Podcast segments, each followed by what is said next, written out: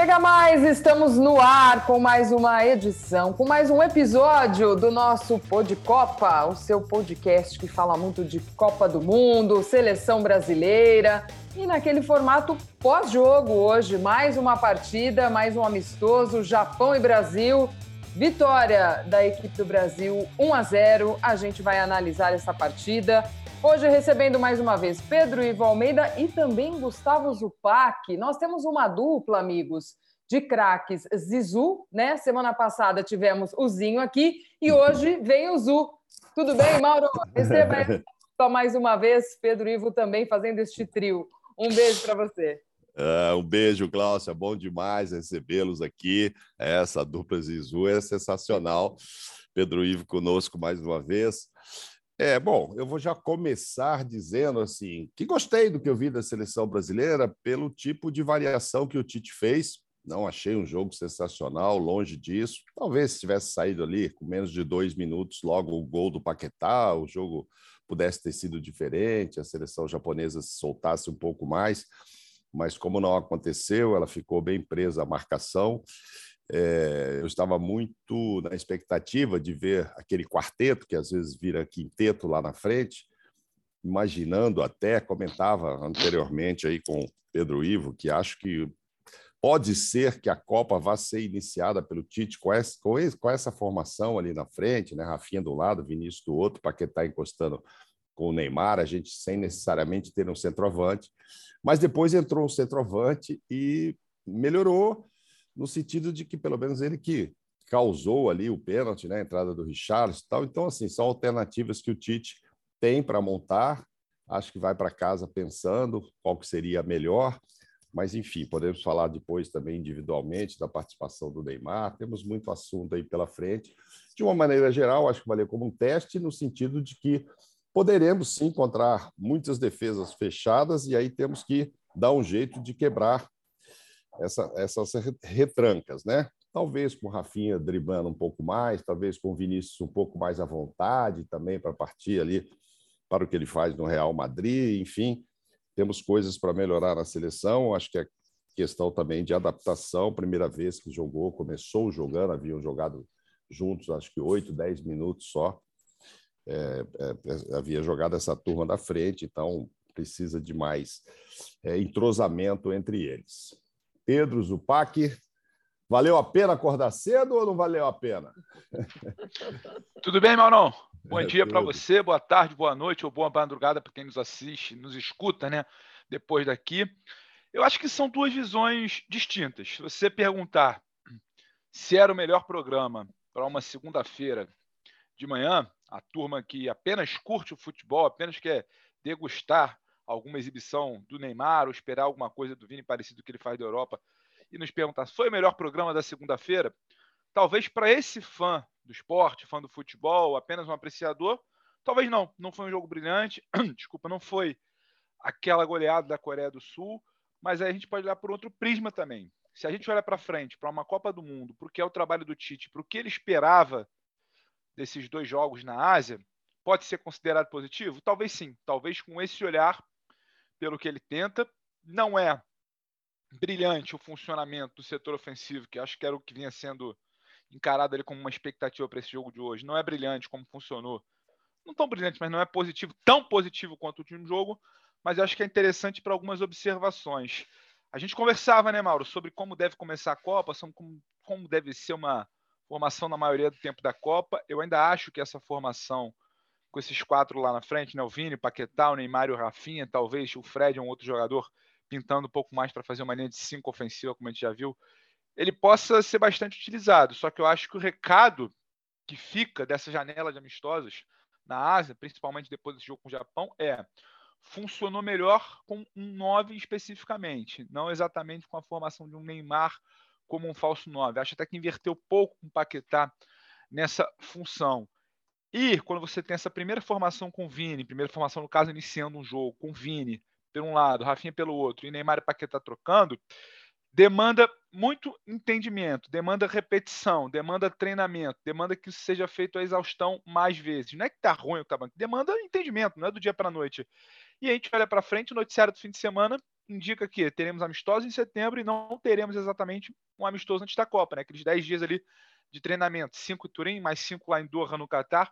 Então, será que teremos esse tempo? Será que a coisa vai ser tão bem azeitada? Será que vai dar tempo de ajustar tudo para ser a principal formação? Então, acho que fica uma interrogação. Me agrada mais nessa janela de amistosos a formação com o 9, inclusive o ajuste do Tite quando consegue colocar o Richardson no segundo tempo é quando a seleção acaba encontrando o lance do pênalti, o seu gol, é quando consegue furar essa retranca, que vocês já falaram, a gente vai passear bastante sobre isso por aqui, do Japão. Mas não acho que é um saldo negativo, não acho que, ah, que coisa modorrenta, nada deu certo, essa seleção. Não, não é. É preciso entender que o Japão, a gente já escutou bastante, né? o Japão é o time que endureceu para cima da Bélgica. Não é exatamente a mesma seleção, mas é uma, é uma formação, é uma ideia de jogo, é um país, uma seleção nacional que endureceu para cima da Bélgica. É uma seleção que tem a maioria desses jogadores atuando, sim, na Europa com outro entendimento de jogo. É um tipo de jogo que a gente vai encontrar numa primeira fase de Copa do Mundo. O Pacta aqui estava lá também na Rússia, o Mauro está aqui, a Glaucia acompanhou bastante. O primeiro, a primeira fase da Copa da Rússia foi assim. Quem não se lembra daquele primeiro jogo contra a Suíça, quem não se lembra daquele sufoco contra a Costa Rica no segundo jogo, até conseguir no finalzinho resolver. Então, vai se encontrar esse cenário na Copa do Mundo. E há de se ter repetição, paciência e trabalho. E é avaliar uma questão de jogo a jogo qual vai ser a formação utilizada, ver assim, a gente ainda tem bastante assunto para debater aqui, mas é por aí, Zupa. É por aí. É um prazer estar com vocês, meus amigos queridos. Um abraço ao Fã Esporte, todo mundo na super expectativa da Copa. E aí, cada amistoso, a gente tenta encontrar as soluções, não as respostas definitivas. E eu tenho a impressão que o Tite colocou essa formação hoje mais para observar, eh, eh, para tentar enxergar os próximos passos desse trabalho do que propriamente para encontrar a solução definitiva. Poderia ter um encaixe definitivo com esses quatro jogadores mais móveis? Poderia, mas acho que não seria o tão natural. Então, né, em termos de impacto do jogo, a impressão que dá é que o amistoso com a Coreia foi melhor que o amistoso de hoje, dessa segunda-feira contra o Japão.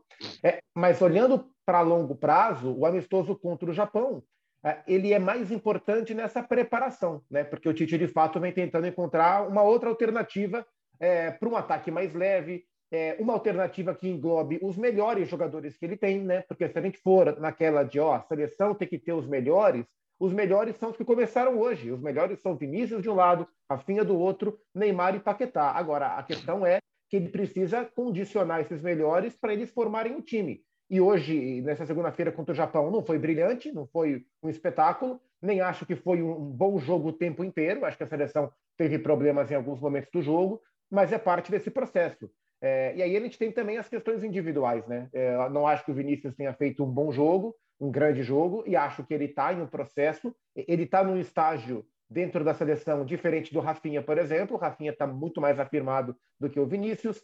É, hoje o Paquetá foi o falso 9, o Neymar foi o 10, é, e o Neymar teve alguns momentos que prendeu muito a bola, segurou muito o jogo, e acho que isso travou um pouco a, a, o ataque da seleção em termos de velocidade, mas, mas valeu a pena. Foi um amistoso útil para observação. Quando eu imagino é, essas duas alternativas de ataque que o Tite tem trabalhado na Copa do Mundo, acho que nos, nos, nos jogos contra seleções mais fechadas, é, contra, entre aspas, as menores, a alternativa com centroavante talvez seja a melhor para ele ter mais profundidade, mais referência. Agora, nos jogos grandes, nos jogos um pouco mais abertos, essa formação de mais mobilidade ela é bastante interessante. Então, acho que a título, a título de observação, o jogo contra o Japão valeu mais do que a título de, de consolidação. Ele observou mais do que encontrou respostas definitivas.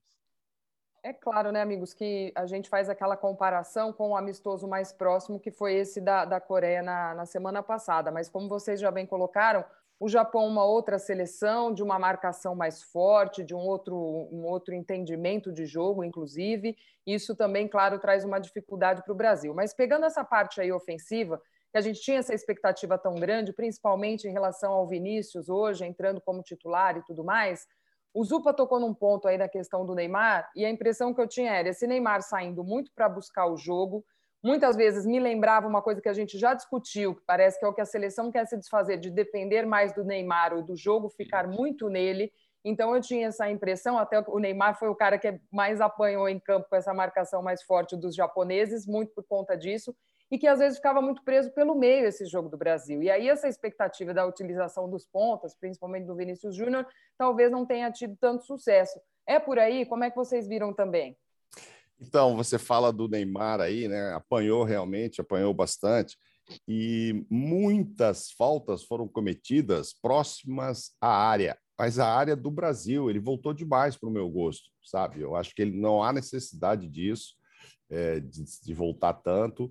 Fica parecendo que ele quer resolver a coisa, ir lá buscar a bola e já sair jogando, sair armando, se sentindo realmente mais um armador do que o falso nove e não sei se é exatamente esse papel que o Tite quer para ele no, nesse momento. Acho que não havia tanta necessidade dele vir tanto buscar a bola e aí acaba apanhando e corre se machucar. A gente já sabe de lesões anteriores que ele sofreu, inclusive na área de meio campo, não foram lesões que ele sofreu lá dentro é, da área em que ele tem que atacar. É, nesse aspecto, eu não gostei. Eu acho que talvez ele queira mostrar dedicação, entrega, sabe? Foi até a linha de fundo hoje, mas não, não vejo a necessidade dele fazer esse papel. É, acho que, diante do que o Zupac estava dizendo e o Pedro, que realmente aconteceu isso. Deu para testar né, duas alternativas ali na maneira de atacar, mas que me parece, Zupac, Pedro, que o Tite volta da Ásia com mais dúvidas do que certezas, né? Porque passa muito mesmo essa formação desses quatro ou cinco ali na frente, por mais tempo de treino que ele não terá.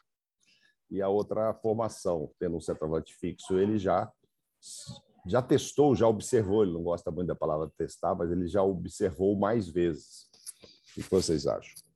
Eu acho, já passo para o Zupac, Mauro, eu acho que a dúvida é natural, né? A gente está falando hoje de pouco mais de cinco, um pouco mais de cinco meses, não, um pouco mais de cinco meses e meio para a estreia da Copa. Eu não imagino que o Tite sairia de lá com muitas respostas. Eu acho que ele sai com algumas respostas do tipo: Arana me parece ser, ainda que não tenha sido brilhante hoje, muito pelo que se apresentou o jogo. O Arana parece estar um pouquinho na frente nessa briga pela segunda vaga na lateral. Uma resposta de que o Dani, tendo que jogar com bola, não é o Dani de outrora e é sim um plano B para a lateral direita. O Gabriel Martinelli, que poderia disputar ali, quem sabe, até uma décima vaga no ataque. Né? Não sei se o Tite pensa em levar nove ou oito atacantes com essa situação dos 26 convocados. Acho que o Martinelli não respondeu como poderia, ainda que o jogo pudesse apresentar um desafio diferente. Então, essas respostas ele tem. Agora, do time, em definitivo, acho que talvez eu fique. Não sei se foi o Zupac que falou, se foi você, Mauro, que é isso. Uns jogos menores contra retrancas, uma Sérvia, o Japão, ou Camarão, ou uma Sérvia, o Suíça ou Camarões na primeira fase vai ser diferente, vai ser uma formação mais semelhante ao que a gente viu contra a Coreia. Em jogos maiores, a gente pode ver essa formação do ataque móvel com mais tempo para entendimento na Copa. É um jogo que você muitas vezes vai atrair, vai ter o adversário no seu campo, você vai sair disparado ali com o Rafinha por um lado, ou com o Antônio, com o Gabriel Jesus que seja, com o Vini Júnior pela esquerda. Então, assim, talvez essas pequenas respostas, pequenos ajustes do processo, mas eu não sei se exatamente seja algo de tinha que sair de lá hoje com uma coisa muito clara na cabeça. Acho que está dentro do processo. Acho que tem muito também de uma expectativa nossa de já querer ver aquela seleção desenhada do 1 a 11, uhum. ano de Copa, a gente já sabe o que é, e acho que isso não vai ter. Sobre o Neymar, quando você fala, Glaucia também, da inversão do, do falso 9, o Pac, acho que ele leu bem. Paquetá hoje acabou funcionando muito mais como um falso 9, não o Neymar. Uhum. E uma coisa que não me agradou não é, nem, não é nem o Neymar vir buscar tanto jogo. O falso 9, quando ele inverte, dentro de uma dinâmica natural, quando o Paquetá faz a ponta na frente, o Neymar vem buscar a bola, é normal que ele venha buscar essa bola, articular e criar de frente. Só que me pareceu um Neymar ansioso por uma seleção que não conseguia furar inicialmente uma retranca. O Neymar ansioso vem buscar a bola atrás até demais. E aí demora, é mais campo para percorrer e, obviamente, a interação que não tinha, uma movimentação que não tinha por falta de entendimento, de entrosamento de um grupo que está jogando, uma linha de quatro que está jogando junto pela primeira vez hoje na frente, dificultou tudo isso. Então me pareceu um Neymar mais ansioso, semelhante com aquele que a gente viu, por exemplo, na Copa de 18. Vocês lembram aquele primeiro jogo contra a Suíça? 11 faltas recebidas, meme de Caicai, o mundo inteiro falando. Hoje foram oito faltas recebidas. O Neymar com a bola muito no pé. Sim, segurou demais a bola. E quando você tem essa linha de quatro mais móvel, além da movimentação deles, a bola precisa circular um pouco mais rápido, não circulou. Neymar não fez esse papel e não inverteu como poderia o Paquetá. Mas acho que é um alerta, é um alerta que fica. Acho que o Tite vai conversar isso, ele já tenta conversar para um segundo tempo hoje, acho que ele vai conversar para a janela de setembro, acho que vai ser conversado isso na janela de novembro, ali, aqueles 10 dias pré-Copa do Mundo. Então, talvez esses pequenos ajustes. Acho que daqui a pouco a gente fala sobre o Vinícius, mas queria passar para o Zupa para entender também se ele ficou com essa sensação sobre a dinâmica do ataque, sobre isso que o Mauro perguntou, do Mauro perguntou de ter mais dúvidas exatamente do que respostas. É, eu acho que ele vai encaminhando para ter mais alternativas. Eu acho que isso é bom. É, se a gente voltar algum tempo, especialmente no ataque, né, que é onde eu acho que existe a grande questão de funcionamento, ele vem criando alternativas e acho que essas alternativas vão se desenvolver com o tempo mesmo. É, se parar para olhar os 180 minutos de amistosos, eu também gostei mais do Brasil com centroavante do que sem. Mas eu acho muito importante que ele continue trabalhando essa formação para ela chegar no nível que ele gosta. É, sobre Sim. o Neymar, tem uma, uma coisa que eu acho bem interessante. É, como de fato o papel dele na seleção mudou. Né? A gente se acostumou a ver o Neymar, é, para fazer uma, uma metáfora é, que tem sido usada com alguma frequência no futebol, o Neymar a vida inteira ele foi flecha. Né? O Neymar ele era o cara que arrancava com a bola, era o cara que terminava jogadas. E nessa seleção, eu acho que pela característica dos jogadores que surgiram, né, que, que ascenderam com, com destaque para a seleção, e até pela mudança, eu não sei se mudança física é muito forte, mas pela, pela, pela mudança da maneira de jogar do Neymar, talvez pelo entendimento de carreira dele dos últimos anos, é, o Neymar, às vezes, pela seleção, ele me parece um cara mais veterano do que ele realmente é. Um cara de 30, é. Às vezes me parece um cara um pouco mais veterano, porque a mudança na maneira de jogar, ela, ela é muito visível para mim. Então, hoje o Neymar ele é mais arco do que flecha. É, e, e, é uma mudança importante. O Brasil criou outras flechas, né? Rafinha é uma flecha, Vinícius é outra flecha, e o Neymar está assumindo esse papel de ser o organizador da seleção. E isso casa muito bem com o Paquetá. É, acho hoje o Paquetá o jogador mais completo da seleção, por exemplo. O Paquetá tem que jogar de segundo volante, ele quebra o galho. Paquetá, quando jogou de 10 na Copa América, por exemplo, foi muito bem. É, contra a Coreia, o Paquetá jogou aberto pela esquerda, como ele já jogou no Flamengo no começo de carreira. Hoje o Paquetá foi o falso 9, como ele é capaz de fazer. E ele tem feito essas funções todas muito bem. Então a gente vai olhar para o Neymar sempre, a gente vai olhar para o Vinícius sempre, a gente vai procurar o centroavante ou não sempre, mas me chama muito a atenção é, a importância coletiva do Paquetá para esse time funcionar. E ele e Neymar têm que estar muito bem afinados. Acho que hoje não foi a melhor combinação entre eles. E essa questão do Neymar voltar muito é uma questão a ser observada.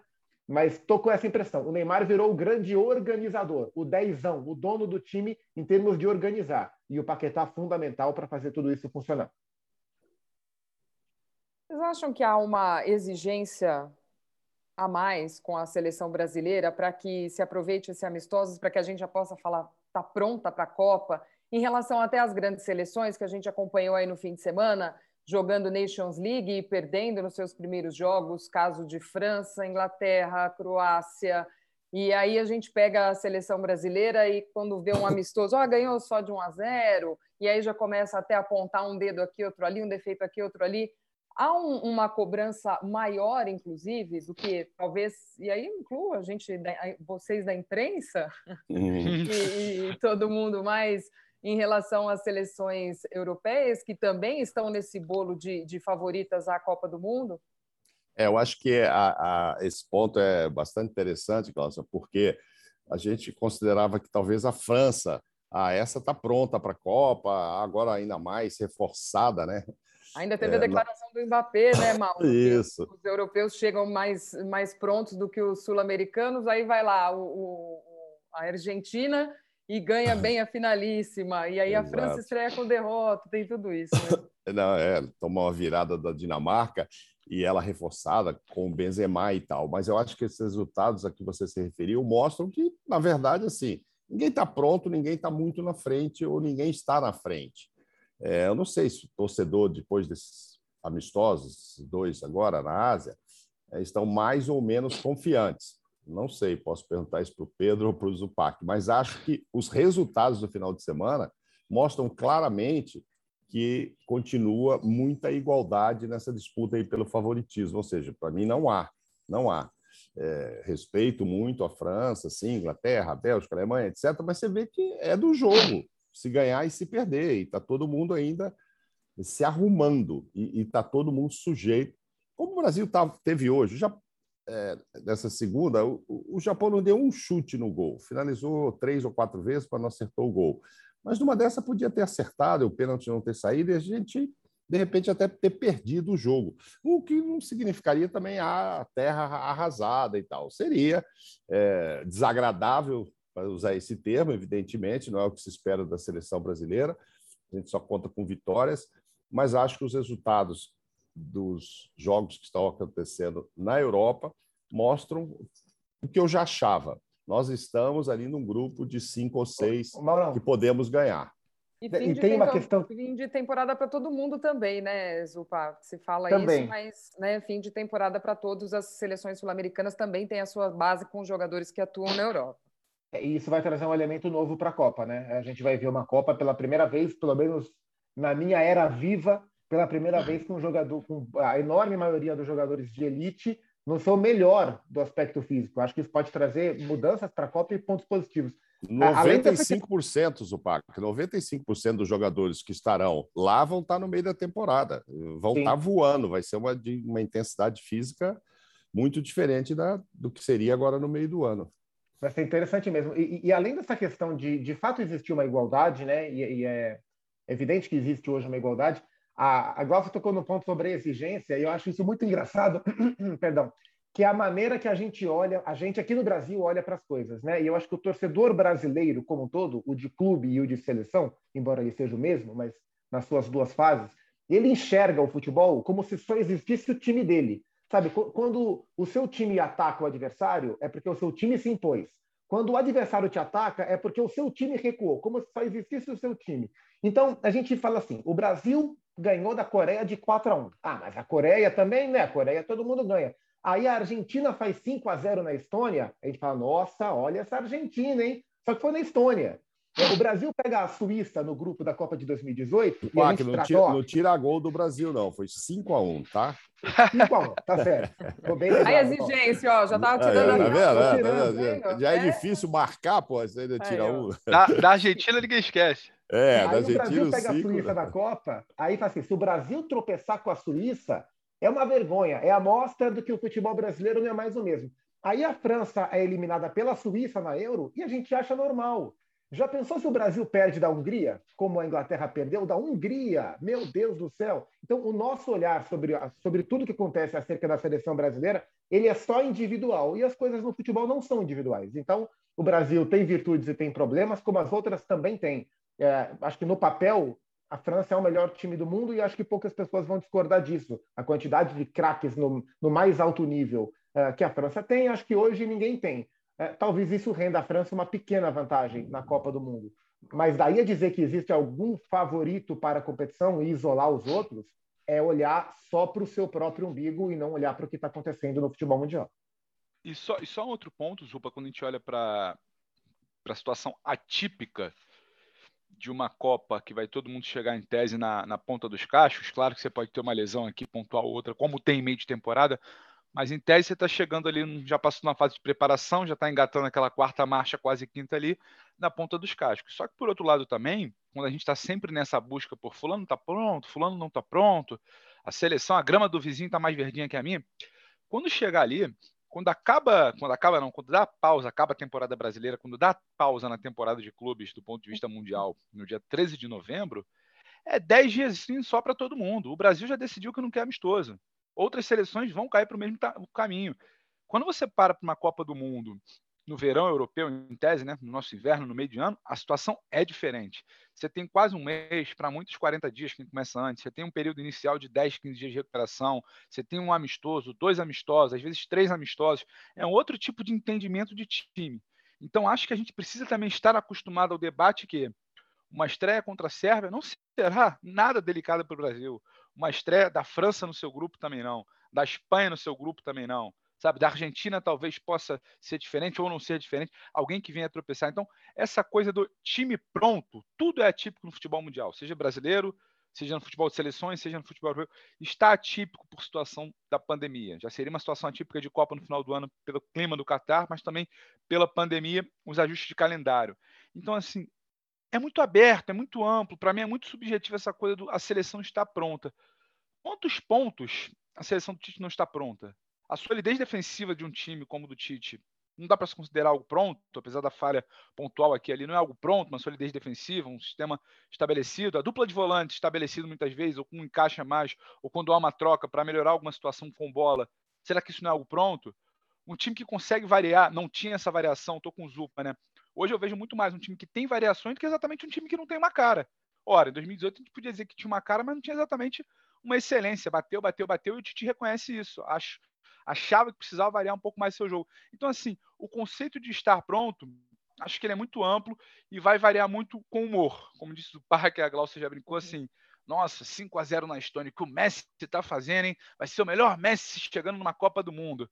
Pô, mas se eu ganho de 1 a 0 do Japão, ah, mas esse joguinho aí também, segunda-feira de manhã, então assim, a observação ela é muito ampla, mas claro, vai modular de acordo com esse humor que a grama do vizinho está sempre mais verdinha. E eu repito, não tem esporte mais praticado no Brasil que fala mal da seleção antes da Copa. Na Copa é aquela coisa, aquela catarse. Todo mundo veste a camisa, é festa, todo mundo.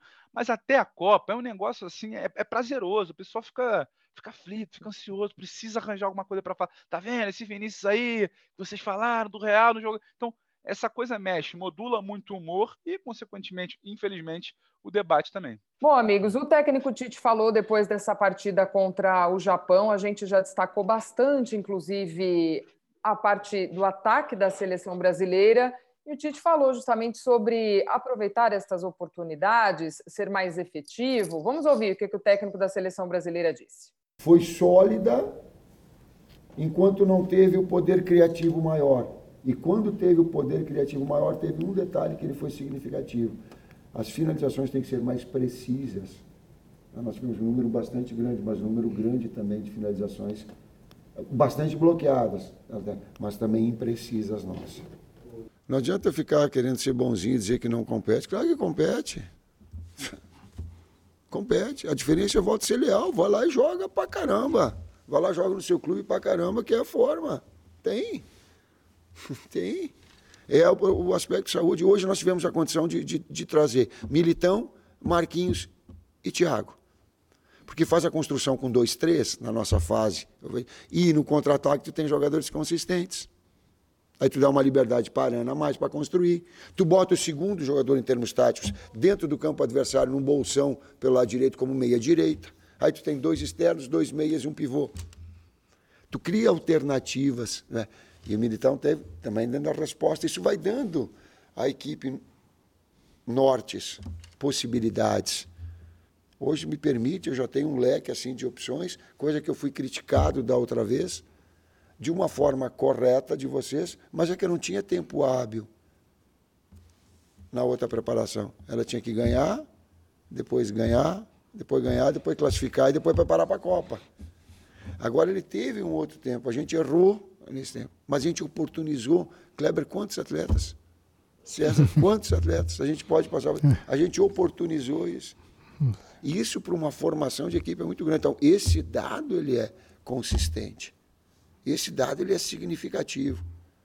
Hoje o atleta entra para dentro do campo e sabe que se ele errar, ele não vai ter, presidente, técnico vai cortar a cabeça e entregar na bandeja de ninguém. Ele vai ganhar e perder junto. E isso, só o tempo permite isso. Amigos, de quem entrou aí do banco, inclusive, eu destacaria o Richarlison, que acho que ainda cabe até dentro do, do, do assunto e que deu uma outra, uma outra dinâmica até para o jogo. É, eu acho que assim, o Bruno, o Fabinho, eles jogaram pouco tempo, né? O Bruno Guimarães me parece estar no, no grupo do Tite até de 23 ou de 26, principalmente. É, muito torcedor brasileiro e mais ainda do Palmeiras vai dizer: puxa, mas você levou o Danilo e não deu nenhuma oportunidade, podia botar uns minutos para ele lá, nem que fosse para ele trazer a camisa que ele prometeu que ia trazer para a mãe, a primeira que ele usasse lá, né? Acho que vai ter que trazer a camisa do treino, mas acho também, penso eu, que fica difícil você querer usar todo mundo de uma vez, porque ele precisa colocar mais o Fabinho, ele precisa colocar mais o Bruno, e aí assim, aí uns dirão, ah, mas ele, esses ele já conhece. Sim, mas a princípio é com esses que ele vai contar quando fizer alguma mudança. Então, até entendo o Danilo não ser aproveitado, vai ficar chateado, vai, vai voltar chateado, e muito torcedor também. O Palmeirense vai dizer podia ter deixado aqui para jogar o Campeonato Brasileiro. Mas a gente sabe, né, Zupac e Pedro, que certamente ele fez uma avaliação sobre o Danilo. Né? Claro. Ele leva muito em consideração tudo que acontece nos treinos, ali na concentração. Isso também conta ponto, né? Ou vocês acham que o Danilo foi só passear lá? Não, assim, o, o, o, o Tite não convocou o Danilo para ele ser titular, acho que isso todo mundo sabe. E o Tite não convocou o Danilo para ele observá-lo em campo durante 5, 7, 9 minutos, e a partir desses 5, 7, 9 minutos, perceber se ele vai levar o Danilo ou não para a Copa. Né? Existe uma coisa que se chama método de trabalho. E o Tite tem esse método de trabalho com quase todos os, os meninos que ele leva. Né? Então ele convocou o Danilo para ele conhecer o Danilo de perto, para ele inserir o Danilo pela primeira vez nos métodos de treinamento, para ele observar como o Danilo reage, não só a interação com os jogadores, isso também, mas a absorção dos conteúdos passados, dos treinos dados, e se tivesse a possibilidade, jogar um pouquinho também, mas jogar poucos minutos é o, é o talvez seja o, o menos importante de toda essa observação. Então, é, e, e, e não adianta achar que ele está fazendo isso com o Danilo. É só olhar como é que foi o processo de inserção do Bruno Guimarães na seleção, como é que foi o processo de inserção do Vinícius Júnior na seleção, como é que foi o processo de inserção do Gabriel Barbosa na seleção. Isso acontece com todos eles, né? Então, fechar os olhos para o que acontece e, e achar um absurdo, uma calamidade, um desrespeito de te convocar o Danilo e não usar o Danilo, é você fazer questão de, de não saber das coisas, né? Porque as informações estão aí, os métodos de trabalho estão aí, e o Tite não vai mudar o jeito de ele trabalhar por causa do Danilo ou por causa do Palmeiras, né? Então, para o Danilo, foi um período válido. Para o Tite, foi uma observação válida, independentemente de ele ter jogado poucos minutos ou não ter jogado. O Zupa, até para ilustrar o que você fala muito bem, tem método, não é por acaso. O Tite ele não trabalha para me agradar, agradar o Zupac, agradar a Glaucio, Mauro, fã de esporte, ou torcedor do time X que hoje se dedicou a acordar cedo só para saber se o Danilo ia jogar ou não. Dos 87 jogadores convocados pelo Tite desde a Copa 18, nesse ciclo para o Qatar, 25 passaram pela mesma situação do Danilo. Foram convocados, treinaram, foram observados, participaram, foram introduzidos no ambiente de seleção, que não é algo como ser um ambiente do clube, e voltaram. Não tiveram nem sequer um minuto na primeira é, na primeira convocação. Então, isso é método, isso não é pessoal, isso não é para prejudicar o Palmeiras, isso não é para prejudicar o seu entendimento, isso não é para gerar birra, não é nada disso. E é difícil, a gente sabe que é difícil. Tem até uma passagenzinha, se me permite contar aqui, Glaucio, conversando com o pessoal do Palmeiras, quando o Danilo é convocado, além daquele vídeo que ele vai lá, recebe o pessoal, ele tem uma preocupação, ele vai conversar com alguns nomes de comissão técnica, os nomes mais experientes do grupo, ele vai perguntar, pô, e aí, como é que eu chego lá? Até o tipo de roupa que ele deveria usar, como é que é, pô, vou ver o Casimiro, uma coisa assim para ele, sabe? Fora da realidade dele de clube, assim como é também jogador quando sobe do sub-17, sub-20 para o profissional. Então, tinha toda essa preocupação. É um mundo diferente, sim. O jogador precisa se acostumar. Não estamos aqui falando, veja bem, de um Neymar, de um Ronaldo, de um Romário, puxando lá para trás de outros gênios, que você está convocando esse menino para ser a solução de um problema que a seleção tem, coloca, joga, vambora, tem que ser. Não. E outra coisa, também estou com o Zupac. Que bem teria colocar o Danilo nove minutos, talvez com ansiedade, cinco minutos que fosse, teve gente hoje entrando aos 85, 40 do segundo tempo, só para dizer que jogou, se arriscar dar um passe errado, quebrar uma confiança, perder uma oportunidade, a introdução no time já desmontado deles, às vezes, né? Pedro? Exatamente. Vezes, não é o time. Uma outra mobilização, né, Mauro? Uma é, outra mobilização, uma outra situação, reta final dos 10 dias ali, segundo jogo. Mas aí então, eu faço assim... uma pergunta para você, Pedro. Desculpa te claro, interromper faço, passo para o Zupac e até para a Glaucia. Quando você diga fala lá. que 25 passaram por isso, foi um tempo atrás, quando ainda existiam muitos amistosos pela frente ou jogos de eliminatórias, Sim. e esses poderiam Sim. voltar e, com o tempo, ir, ir sendo inseridos no grupo. Agora só faltam dois amistosos. Aí eu te pergunto: dá tempo, independentemente do que ele achou? Puxa, o Danilo, grande menino, foi muito bem no treino. Dá tempo para ele estar na Copa, porque agora são só dois pela frente, né? Teve gente que começou lá atrás esse processo, foi uma vez não jogou, foi duas não Sim. jogou, mas aí teve mais oportunidades pela frente e um dia ou outro ele entrou. Agora só faltam dois amistosos. Dá tempo para o Danilo estar na Copa? Mas é aquilo, Mauro. O 25 é para exemplificar que tem método. E quando ele convoca o Danilo, não é porque ele está buscando sim, sim. mais um nome ali, porque está faltando. Ele convoca o Danilo numa situação que o Fabinho era dúvida e vinha de uma lesão. E ele tem praticamente, vamos dizer ali, uma linha com Casimiro, Fred, Fabinho e Bruno Guimarães bem definida. Ele convoca é. o Danilo para caso, para caso pense, será que eu posso ter mais um volante numa lista de 26? Será que alguém pode ter um problema? Será que eu preciso introduzir esse jogador para que não seja uma, uma grão chamado, seja uma novidade vamos supor uma situação, tem que ser chamada às pressas na Copa do Mundo, não está ambientado. Acho que tem muito mais a ver com isso do que exatamente com o pensamento do tipo, quero o Danilo na Copa do Mundo agora. Acho que ele quer uma introdução ao ambiente, não um jogador que seja uma solução. Ah, não, Sim. ele hoje é um grande nome do Palmeiras, então vai ser minha solução. Não, a coisa está até bem encaminhada por ele. Então acho que tem muito mais a ver com isso. Acho que o Zupa pediu alguma coisa. Fala aí, Zupa, é, você queria falar. Não, é, é, acho que o Danilo foi convocado também, é, é, tem essa questão do Fabinho, e porque é, se a gente parar para lembrar, e não faz tanto tempo, tá? Faz uma semana. É, os dois volantes da seleção estavam envolvidos na final da Champions. Exatamente.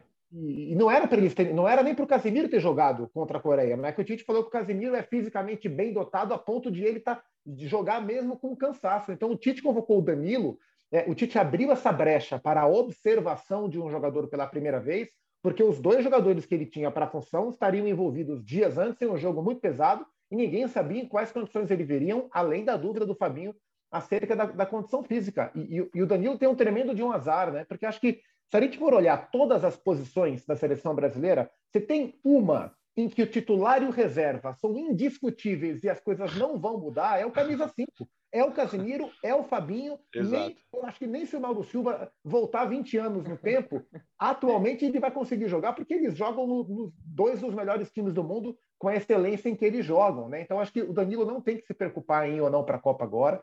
É, então ele, ele disputa for... com o Fred, com o Bruno, Pac? Então, acho que de maneira, eu acho que de alguma forma sim, mas menos, né? O que a gente tem de informação é. é que o Tite enxerga o Danilo apto para as duas funções. O Danilo para mim é mais cinco do que oito mas ele, ele é apto para as duas funções. Sim, mas cinco na... já está ocupada, nem o Mauro Silva pegaria, é. então ele tem que pensar na oito. O problema é que a oito tem um Fred que, que vem numa sequência muito boa pela seleção, sim, e um sim. Bruno Guimarães que vem. Atro... O Bruno Guimarães atropelou o Gerson, atropelou o Arthur, atropelou o Douglas Luiz, deixou todo mundo para trás, né? Então, para ele fica difícil mesmo. Eu acho, eu... eu acho, Mauro, só te respondendo essa situação, desculpa, Glaucia, de onde ele entraria, o que ele está disputando, eu acho que ele é uma carta na manga. Ele é uma carta na manga, porque pode acontecer alguma coisa. Ninguém quer que aconteça, mas pode acontecer alguma coisa com o Casimiro, com o Fabinho, com o Fred, com o Bruno, tem um Gerson ali que pode ser observado numa outra situação, mas tem um Danilo também. Então, para você aquela coisa do cara que chega na Copa do Mundo sem nunca ter sido observado, sem nunca ter vestido uma camisa, acho que tem essa introdução ao ambiente. E aí eu consigo entender. Assim como consigo entender também o torcedor que só quer saber do time dele ficou bravo ali porque o cara que ele gosta não entrou. Mas aí é outro papo. Agora, eu acho que tem muito mais a ver com isso. Só para te passar, que eu acho que talvez seja uma pauta, Glaucia. Um outro jogador que passa por um processo de introdução, é convocado, fica fora, volta, fica fora, ainda não rende na seleção por N motivos o que rende no clube, e explica essa questão de introdução, de adaptação, de realidade diferente no mundo de seleção, a meu ver, é o Vini, o Vinícius Júnior. O Vinícius Júnior do Real Madrid é um jogador, tem um ponto de maturação.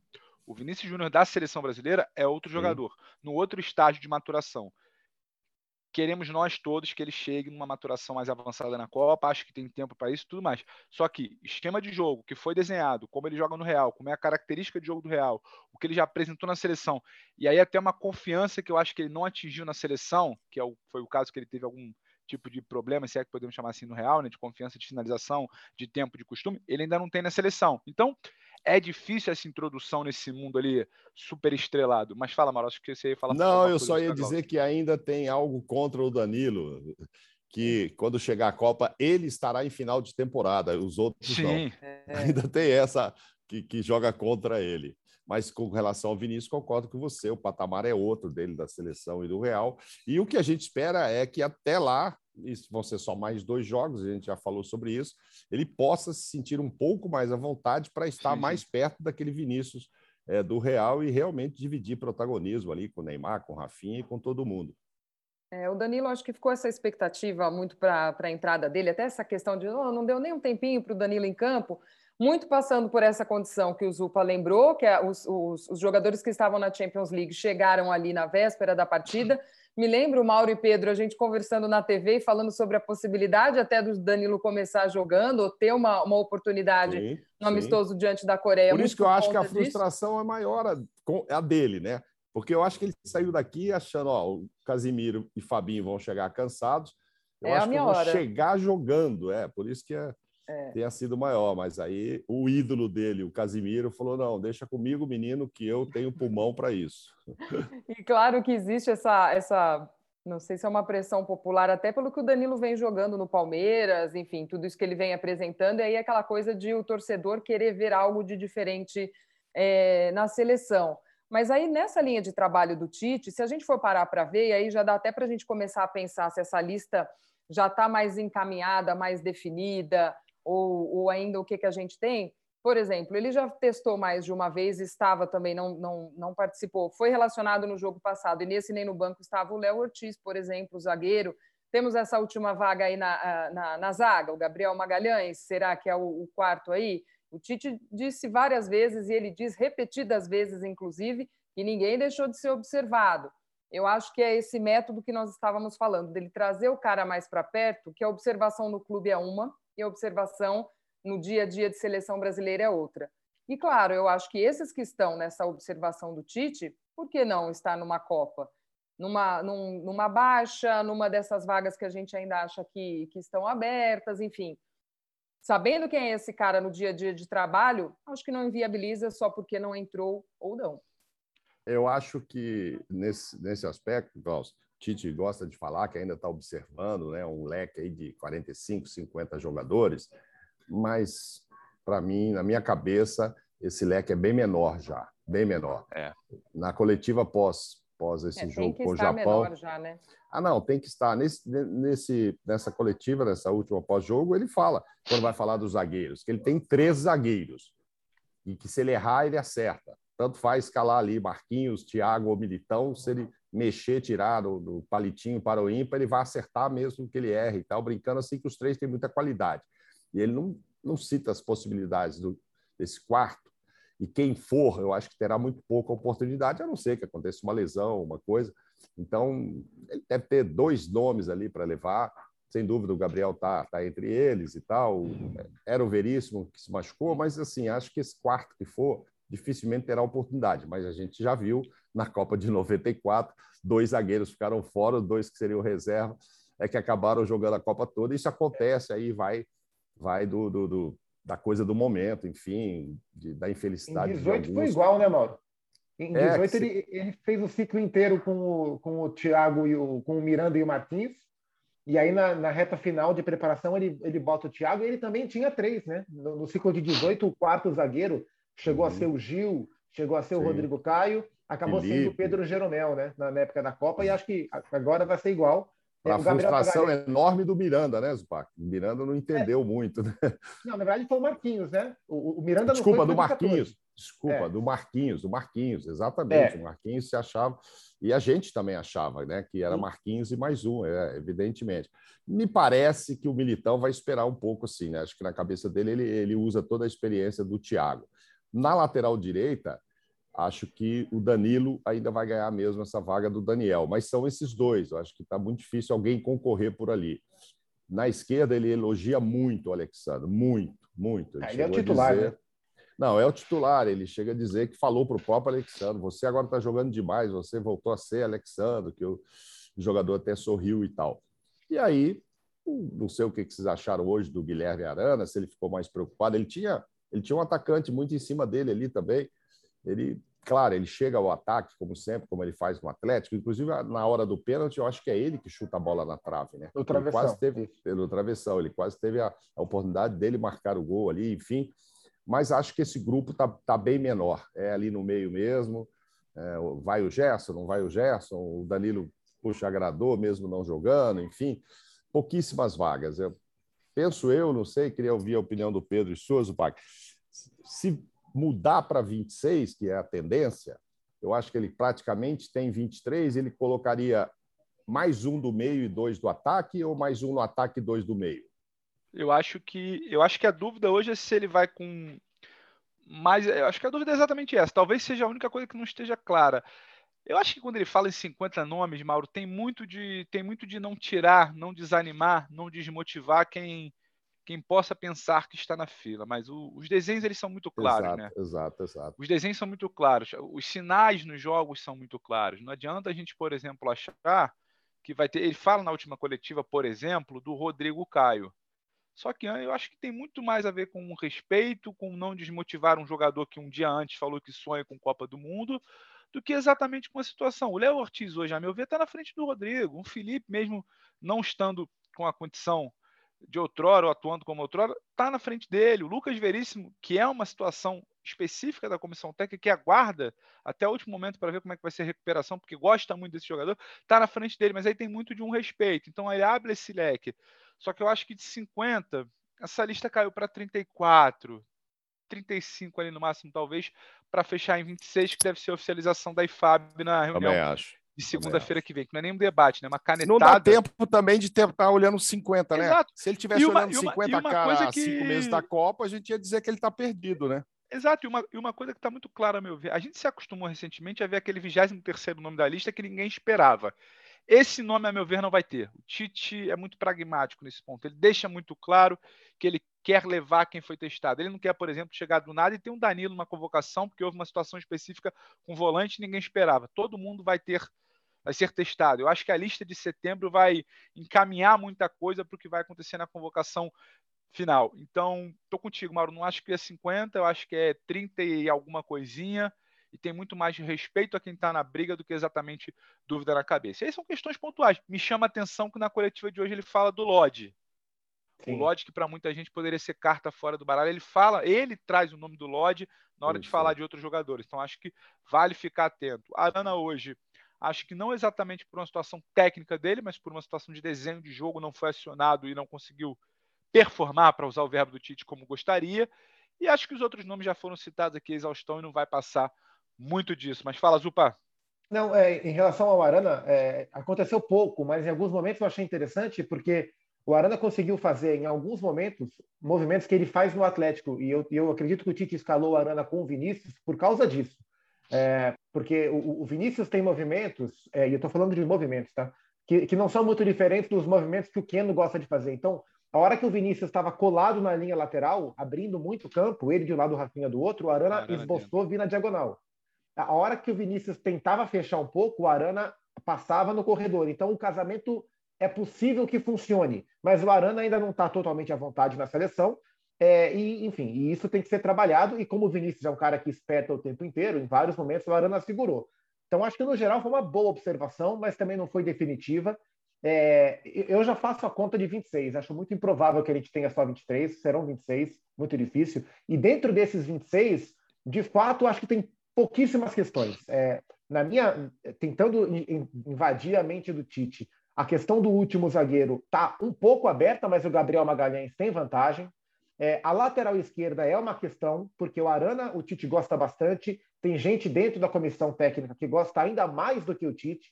E tem uma questão é. importante do, do Renan Lodge, além do Alex Telles, que o Tite gosta muito, mas o Renan tem uma questão que é a possibilidade enorme de ele trocar de time. É, e esse é, um, esse é um passo a ser observado. Né? O próprio Rafinha. Rafinha deve deixar o Leeds, mas ele tem que pensar muito bem para onde ele vai, porque se ele for para um lugar que ele demore cinco meses para ganhar a posição, no Barcelona, no Liverpool, por exemplo, sei lá. Exato, exato. Pode impactar. E o, e o Renan Lodge também. Ele vai mudar de time possivelmente, uma outra ideia de jogo e pode ser bom para ele. Então, acho que esses três, Arana, Teles e Lodge, brigando para ver quem vai ser a alternativa ao Alessandro, acho que essa é uma questão. É, e aí, no ataque, assim, Gabriel, é, Vinícius Júnior e Neymar estão dentro. É, Rafinha e Anthony, se ninguém tiver lesão, estão dentro. Na minha visão, Matheus Cunha, Richarlison e Gabriel Jesus estão dentro. Para o ataque, falta uma vaga. E aí eu acho que hoje brigam Rodrigo e Martinelli. E o último cara extra do meio-campo que falta ele levar. Não sei se o Danilo, se o Arthur, se o Gerson, quem vai brigar por essa vaga. Mas para mim, uma vaga no ataque, uma vaga no meio-campo e a vaga na lateral esquerda. Porque o Gabriel Magalhães, no meu entendimento, está muito perto da Copa. É, o Arana, acho que por conta de um desenho tático hoje, não foi tanto a linha de fundo, né? Mas ali na marcação ele, ele teve sua, os seus méritos também. Eu, eu acho que o Tite também gosta muito do, do estilo de jogo do Arana, então eu acho que ele também tem, tem boas chances aí nessa, nessa lista. Amigos, para a gente já começar a encaminhar aqui o nosso papo para o final, Seleção uh, que volta a jogar em setembro, então, para esses próximos uh, jogos, e aí já mais ainda a reta final de preparação de Copa do Mundo. A gente pode esperar surpresas do Tite nessa próxima, nessa próxima lista, ou aí agora ele já começa de fato a, a, a trazer essa, essa coisa fechada aí, esses números cada vez menores? Eu acho que, assim, em termos de observações, é, dentro desse grupo de 30 aí e tal. Não dá mais para ele Ainda ficar... vai dar tempo de observar, Mauro, nesse setembro aí? Não, mas assim, mais dentro do que ele já pensa. Eu não, não vejo surpresa. Ah, vai levar o Hulk, vai levar o Rafael Veiga, vai levar não sei quem que não levou e tal, para ver, porque já, já tá, vai estar tá muito na reta final, muito na reta final. É, então, eu acho que ele leva dentro de um grupo mais restrito de gente que ele já levou nessas dúvidas que o Zupac levantou aí, ele pode dar uma variada. Aí, de repente, pinta o Renan lá. Opa, então agora eu já, já usei Alexandre, esse é o cara, o Arana eu já sei, então vou levar esse aqui e tal, é, para dar uma olhada. Mas, assim, muitas novidades, é, não espero por elas. Eu acho que a maior preocupação é 22 de setembro, tem um jogo com a Argentina, a gente está criando uma rivalidade que já é sempre histórica, imensa e tal, mas agora parece que o bicho está pegando. Você vê pelas falas do próprio Tite, é, das comemorações feitas pela Argentina após a vitória contra a Itália que esse pode ser um jogo muito pegado. Não, não imagino que, por estar na reta final, o Tite vai poupar alguém. Vai botar aquilo que ele acha que tem de melhor para ganhar um jogo, enfim, tal, para testar praticamente o time da Copa. E aí, gente, vamos nos lembrar que é jogo oficial. Se alguém for expulso, já não Paga começa a jogar a Copa. Já não começa a jogar a Copa. Então tem muita preocupação com relação a esse jogo que ficou por uma reta final perigosa. E o outro amistoso, eu imagino que ainda não foi marcado, né, Pedro? É, seria talvez dia 27 de setembro, mas não temos ainda Isso. adversário. Só para complementar, Mauro, é, a ideia, existe um papo encaminhado para que seja o México, sem certeza, dependeria muito de onde esse amistoso pode ser realizado, talvez essa janela nos Estados Unidos, mas há também ainda uma última tentativa da comissão técnica de buscar alguma seleção africana, por conta do confronto contra Camarões na primeira fase da Copa. Muito, muito, muito improvável algum time sobrando ali da Europa, até por conta de todo o calendário já estabelecido. Acho que não foge muito disso e também não me desagrada. Você testar contra um México, testar contra uma seleção africana, algo nessa linha, acho que te dá indicações, te dá cenários semelhantes ou muito próximos do que você vai encontrar na Copa do Mundo. Acho também que teremos poucas ou nenhuma novidade nessa lista para setembro. Pode ser novidade de acordo com o que a gente acha, mas não novidade de acordo com o que vem sendo apresentado até agora. Uma coisa é eu achar que pode ser um lateral da minha preferência e vir outro por alguma justificativa, mas acho que vai gerar muito nesses nomes que a gente falou. É, acho que a novidade, assim, o que eu espero de novidade é, é o Lucas Veríssimo, que o, que o, Mauro e o Pedro falaram, porque já vai ter começado a temporada europeia, né? já vai estar no primeiro, primeiro mês de temporada europeia, e vai ser importante para a comissão, enfim, conseguir observar o Veríssimo. Né? Eles, eles são muito frustrados de não conseguirem trabalhar com o jogador, e, na minha visão, é o único cara que pode ameaçar a vaga do, do Gabriel Magalhães. É, é, muito importante, mais do que, além do que é, apenas emular né, adversários minimamente parecidos com os da primeira fase, mas é testar escolas diferentes, já que não dá para testar contra a escola europeia, tem que variar. Então, por isso que foi importante amistosos contra as seleções asiáticas, por isso que se enfrentar o México ou se enfrentar uma seleção africana é importante para testar diferentes escolas, né? Porque por conta das eliminatórias, que são muitos jogos, são 18 jogos de eliminatórias, mais duas Copa Américas no circuito nesse ciclo, o Brasil acaba ficando, é, entre aspas, viciado num jogo sul-americano e é um jogo diferente. Então, quanto mais puder variar as escolas, já que não tem, infelizmente, calendário para a Europa, é um ponto positivo. O nível técnico não é o ideal do que se espera? Não é o ideal do que se espera. Mas são testes sempre válidos em uma seleção que vem criando um repertório de jogos diferentes. Lembrando que o Gabriel Magalhães não conseguiu participar nem, nem dos treinos, né? Eles gostam, levaram e tal, mas ele não pôde participar, quer dizer. Então ficou só aquela conversa ali da, da hora do almoço, do jantar, no vestiário e tal, mas no campo também ele não pôde ser observado como o Tite gostaria. Então acho que aí tem essa história do Veríssimo, sem dúvida alguma, que a comissão gostaria. Mas é, é uma dúvida. Vamos, essa vai ficar para setembro. É, o Lucas Veríssimo que está trabalhando, embora seja o momento de pausa da temporada na Europa, ele está lá trabalhando para fazer essa recuperação de lesão. Ah, ele está ele tá muito de olho nisso aí, Glaucia, tá, certamente. Com certeza. E ele está é. tá trabalhando, acompanha aí nas redes sociais dele tudo, ele está tá lá, está focado no Benfica para voltar e voltar bem. Amigos, um prazer inenarrável tê-los aqui no nosso Pô de Copa. Volte mais vezes. Gustavo Zupac, um beijo para você. Obrigado, Glaucio. Um beijo para vocês todos. Um abração para o Fã de Esportes. Que seja uma semana muito boa para todos. Precisando é só chamar. Sempre um prazer estar no Pó de Copa. Valeu, amigos. Da mesma forma, Pedro Ivo Almeida, obrigada mais uma vez. Beijo grande. Obrigado você, Glaucio. Um beijão. Sempre à disposição, precisando, assim como o Paco falou, convocado, à disposição. Maurão, um abraço e um beijo especial para o nosso Fundo de Esporte. Abraço e obrigado a vocês dois. E, e lógico que chamaremos, né, Glaucia? Sempre estamos precisando Sempre. de reforços. Nós somos como, como Tite nesse sentido, entendeu? A gente tem ali uma meia dúzia que está no nosso leque, entendeu? Vocês estão, vocês fazem Mas parte. Mas a gente bota para jogar aqui, hein, Mauro? A gente põe para jogar aqui, a gente não leva e deixa no banco, não, viu? A gente traz para o jogo. Muito obrigado, beijão, Glaucia. Beijo, Mauro. Beijo para quem esteve conosco em mais um episódio do nosso Pô de Copa. Lembrando que essa semana, excepcionalmente por conta desse jogo da seleção brasileira contra o Japão, que a gente fez esse repercute aqui, esse pós-jogo, o Pô de Copa foi ao ar na segunda-feira, mas na próxima próxima semana estamos de volta na quinta-feira com mais um episódio especial para você. Obrigada pela companhia, um beijo a todos, até a próxima. Beijão.